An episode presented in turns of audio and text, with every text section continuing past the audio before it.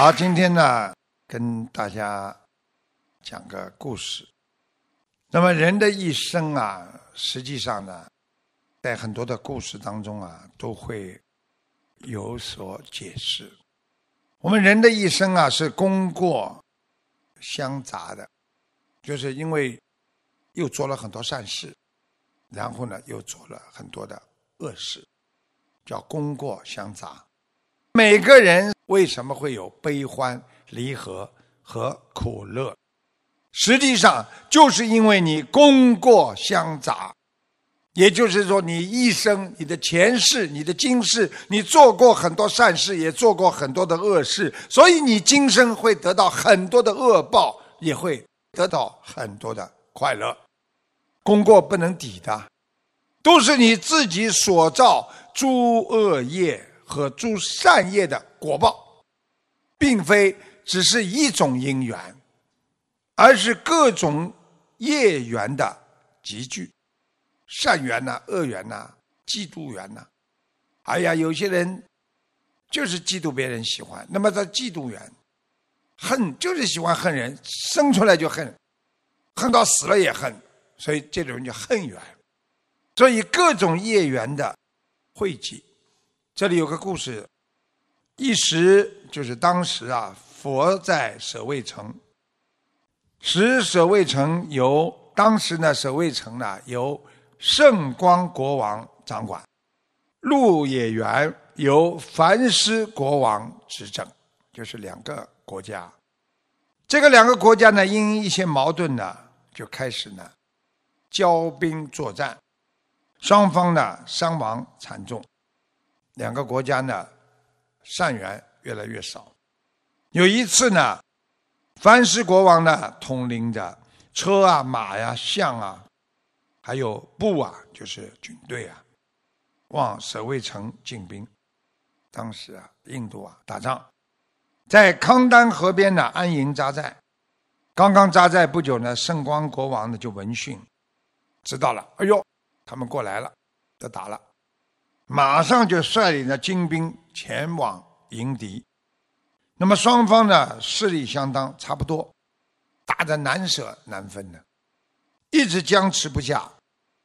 此时呢，范氏国王的王妃啊，生下了一个非常端庄的女孩，王宫上下鼓乐齐鸣，庆贺这个女孩子皇女的降生。圣光国王知道此事之后呢，心想呢，哎，我们与梵国交战这么久，前景啊也不乐观呢，啊，因为我们两方都是进退两难呐，因为差不多嘛，倒不如借这个女孩子呢，我们来和亲，这个缓解两国的关系。如此决定之后呢，他们就派特使呢到。凡师国王前去求婚，祈求凡师国王将刚生下的王女许配给圣光国王做王妃。现在大家知道王妃了吗？啊，对不对？就是过去古时候啦，只要你生出来，他就可以许配给别人的。过去呢，在古时候呢，还有一种呢，叫指腹为婚。还没生出来了，就止住这个孕妇的肚子，就说：如果今天这孩子生出来了是男的，就娶我的女儿；如果是女的，就嫁给我的儿子，就叫指腹为婚都有。那么生出来是个女的，而且是王女，他就说要配给圣光国王。凡是国王知道了圣光国王的心意之后呢？他也啊有台阶了，正好找个台阶下。心想两国一直打到现在，这个敌我损失都非常惨重。既然他提出来联姻，就是我们说今天婚姻不战而和，哎，正合吾意，大家就算了，就告诉来使，非常愿意与圣光国王和亲，就跟他认亲。从此呢，两国化干戈为玉帛，成为友好的邻邦。这都是印度当时的一个故事啊。那个梵世国王呢，为王女呢，就举行了隆重的诞生仪式。取名的时候呢，因为他的降生呢，平息了战争，战争不打了，所以举国都安宁了，所以就给他取名为安宁母，母亲的母，安宁啊，安宁母。那么以牛奶、酸奶、油饼等喂养长大。因凡是国王呢，不久呢，这个王妃啊又生下来另外一个男孩，他的相貌呢也是非常的庄严。他们呢就给这个男孩呢又取名为安宁，也同样用牛奶、酸奶、油饼喂养他。那么这个王子呢，就犹如莲花一般的很快的长大。没想到呢，姐弟两个亲密无间了，好像一刹那都不愿意离开。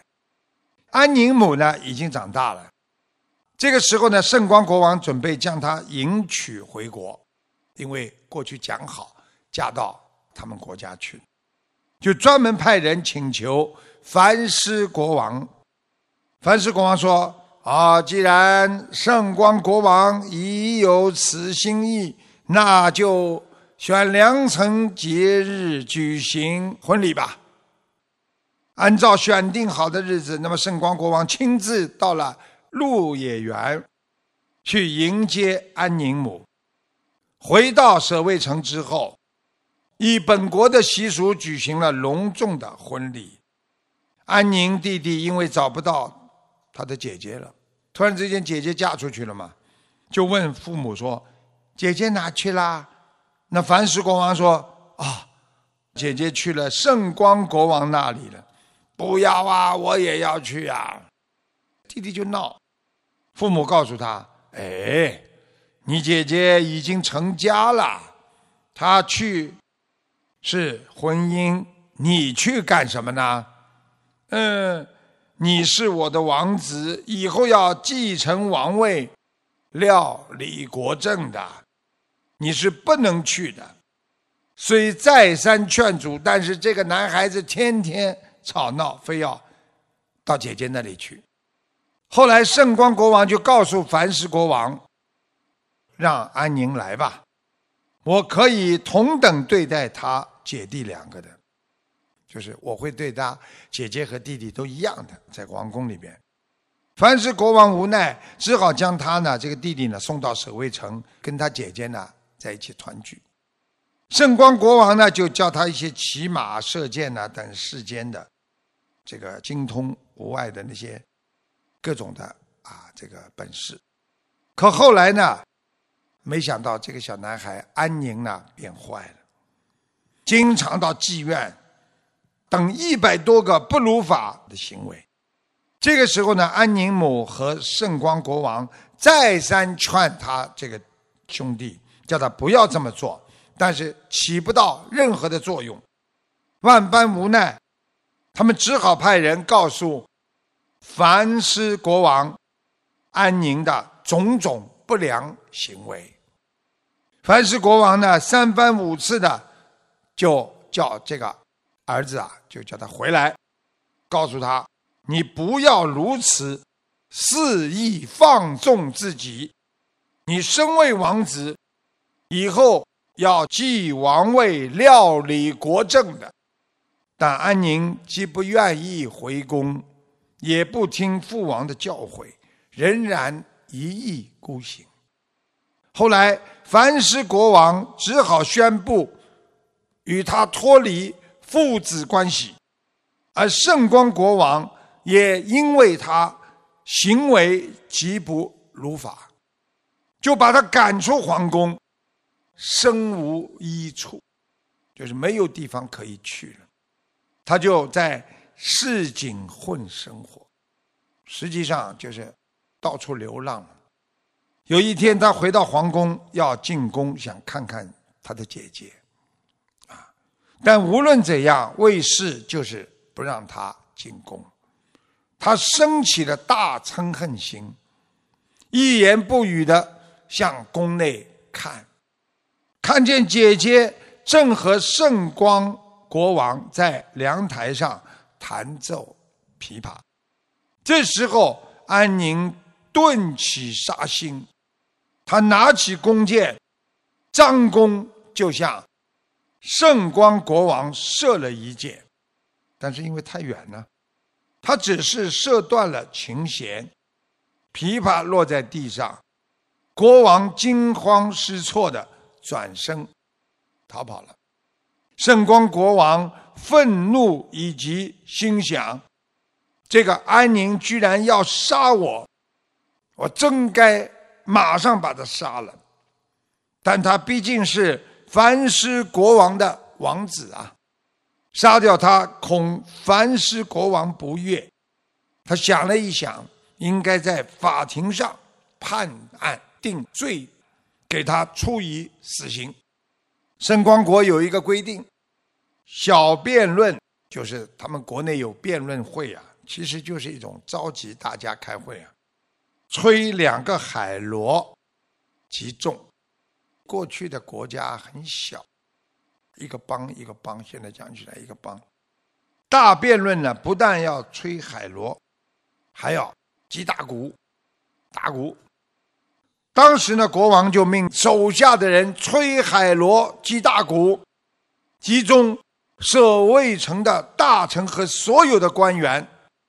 都要把安宁带来与国王辩论，实际上就是判刑之前，让他有一个，现在讲起有个答辩，很多的老百姓都来了，安宁呢最后输了，因为他犯了一百多条法律，按照当时本国的规矩，给他的脖子上戴了一种花环。只要这种花环戴在脖子上，就表示已经被判极刑，就是要死刑。再交给刽子手，让凶手们呢带着去游街。这时候呢，安宁才觉得自己的行为不如法，升起极大的后悔心，他独自哀嚎。这个世界上有谁能来救救我呀？那个时候他才知道要死了，很痛苦。释迦如来具足无量功德和大悲心，时时刻刻关照着一切众生的苦乐因缘。那佛陀很好玩的，佛陀经常你看佛陀坐在那里打坐，实际上他就是。因为佛陀可以观世界嘛，经常看见有各种各样事情的发生，他能够看到苦乐因缘为什么会这样，所以佛陀对众生的悲心啊，是刹那间都不会离开的。所以大家学佛的人要知道，你只要求佛、求菩萨。求我们观世音菩萨，求我们伟大的佛陀，求所有的菩萨，菩萨的大慈悲心是刹那都没有离开过我们的啦。所以大家要学会求菩萨了。世尊呢，就是释迦牟尼佛呢，当时呢就观之调化安宁的机缘已经成熟，就跟他的弟子们说：“来，弟子们，我们着衣钵去城中化缘吧。”佛陀知道这个事情发生了，他就叫大家弟子跟着他一起去化缘。佛陀呢正在往前面走，正在游街过来的安宁很远就看见了佛陀，一看见佛陀，他升起了极大的欢喜心啊！所以我们看见法师啊，要升起欢喜心的，因为有法师的地方，就像看见师傅一样，有师傅来的地方。会有喜事的，会有好的正能量来的，特别开心。然后呢，立即上前恭敬顶礼，祈求世尊。他就跪在那里说：“慈悲的佛陀呀，能否再给我一次生命啊？请您救救我吧！我也是一时糊涂。”世尊非常慈悲，他就对那些。刽子手们说：“你们不要杀他，放了他吧。佛陀就说这个，佛陀很慈悲啊。那些凶手们呢，为难的对世尊说：“呃，请佛陀您想一想，我们都没有两个头，如果有两个头，我们可以放他。现在我们放了他了，我们的头就没了。”世尊就告诉凶手们：“好，我去见国王，在我没有见到国王前，请你们不要杀害他。好，好，好，好，那我们等你。”师尊找到了圣光国王，说：“大国王，请你放了那个罪犯吧，不要杀他了。”具信心的圣光国王，因为当时的国王啊，都对佛陀特别的尊敬，他们就说：“世尊呐，他犯了很多罪呀，理应处死啊！啊，但是如果您能赦受他。”呃，他也愿意出家，那我们就呃放了他。世尊答应国王说：“好，那我就射受他。”因为过去在印度古国啊，对佛、对佛法的尊敬那是非常非常大的。只要出家了，所以过去说出家可以免死罪，就这个道理。因为出家了，你就不在人间生活了。是这样，之后呢，世尊呢，就将他呢带回金堂，替他剃度，并受戒传法。没想到呢，安宁自己也是非常的精进修持，因为缘分到了，而且很快呢灭尽了三界轮回的烦恼。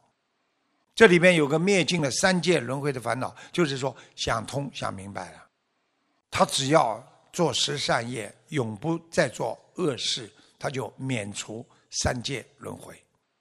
这个时候，他就证得了阿罗汉果位。这个时候呢，很多的比丘啊，佛陀边上的比丘啊，他的弟子啊，就问了：“呃，世尊，安宁太子做了种种不如法的行为，临行时是世尊你救了他，呃，度他出家，并使他证得了罗汉果。”呃，请为吾等宣说呃前后因缘吧。啊，是啊，佛陀啊，说说前后因缘吧。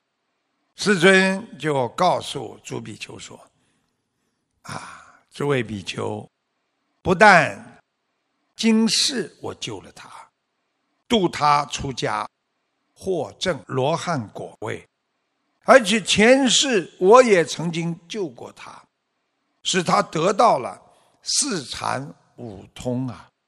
哦，佛陀，你赶快告诉我们，在很早以前，印度鹿野园有位苍启国王，在他的国中有一个恶人，做了很多不如法的行为，后来准备把他处以极刑。凶手正准备杀他的时候，他心生恐惧，祈求呼喊救命。当时鹿野园附近有一位大仙人，具足五种神通，见到他非常可怜，很想救他。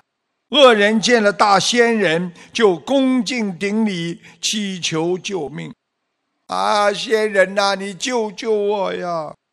仙人就让凶手把他放了，别杀他。那些凶手。就是执斧手啊，就说了：“呃，呃，大仙人呐，我们又没有两个头，现在我们不杀他，嗯，我们办不到啊。”仙人想去跟国王商量，就叮嘱凶手说：“在我没有找到昌启国王前，你们不要杀他。”凶手们就答应了，仙人就找到国王求情。国王说：“啊，如果不杀他，你就必须带他出家。”仙人答应了，就把这个恶人带到了森林当中，对他传授教言。他依教修行，得了四禅五通。在这里呢，跟大家做个解释：很多人前世有神通的。今世不一定有，大家听懂吗？你前世有神通，今世不一定有的，啊，因为胎藏所蔽，就是隐蔽的蔽，胎藏，因为投胎了之后转世了嘛。像安宁前世，他虽然得了四禅五通，但是他今生被绑起来游街的时候，他就根本不可能显示出他前世的四禅五通。世尊告诉比丘们：“比丘们，当时的仙人就是现正菩提的我，佛陀当时就是个大仙人。恶人即今安宁太子，昌启国王就是今天的圣光国王。以前是在他临行时，我救了他。佛陀说他救了他。”使他修的四禅五通，现在也是在他临行时，我救了他，佛陀救了他，使他证得了究竟涅盘的罗汉果位。很多的比丘就问了：，呃，请问世尊呐，那他有何因缘？安宁，他今生转世到富贵的王亲国戚家里，啊，身相庄严了。佛令得度了，他又能出家获证罗汉果位了。啊，佛陀，您愿为演说前后因缘吧？哎，佛陀啊，告诉我们吧。世尊复告曰：“此乃前世的愿力，在贤劫人寿两万岁，就是时间吧，就是一个历史时间吧。人天导师。”如来正等觉迦舍佛出世的时候，有一位僧众的十世缘，一生为僧众做事辛勤劳作。临终时，他发愿：我一生出家为僧众做事，虽然我没有得到什么功德和境界。愿以此善根，将来在释迦佛出世的时候，令佛欢喜，出家灭尽三界烦恼，获证阿罗汉的果位。这位执事员比丘就是现在的安宁王子，因其发愿力成熟故，今生在我教法下。令我欢喜，出家灭尽三界烦恼，获证阿罗汉果。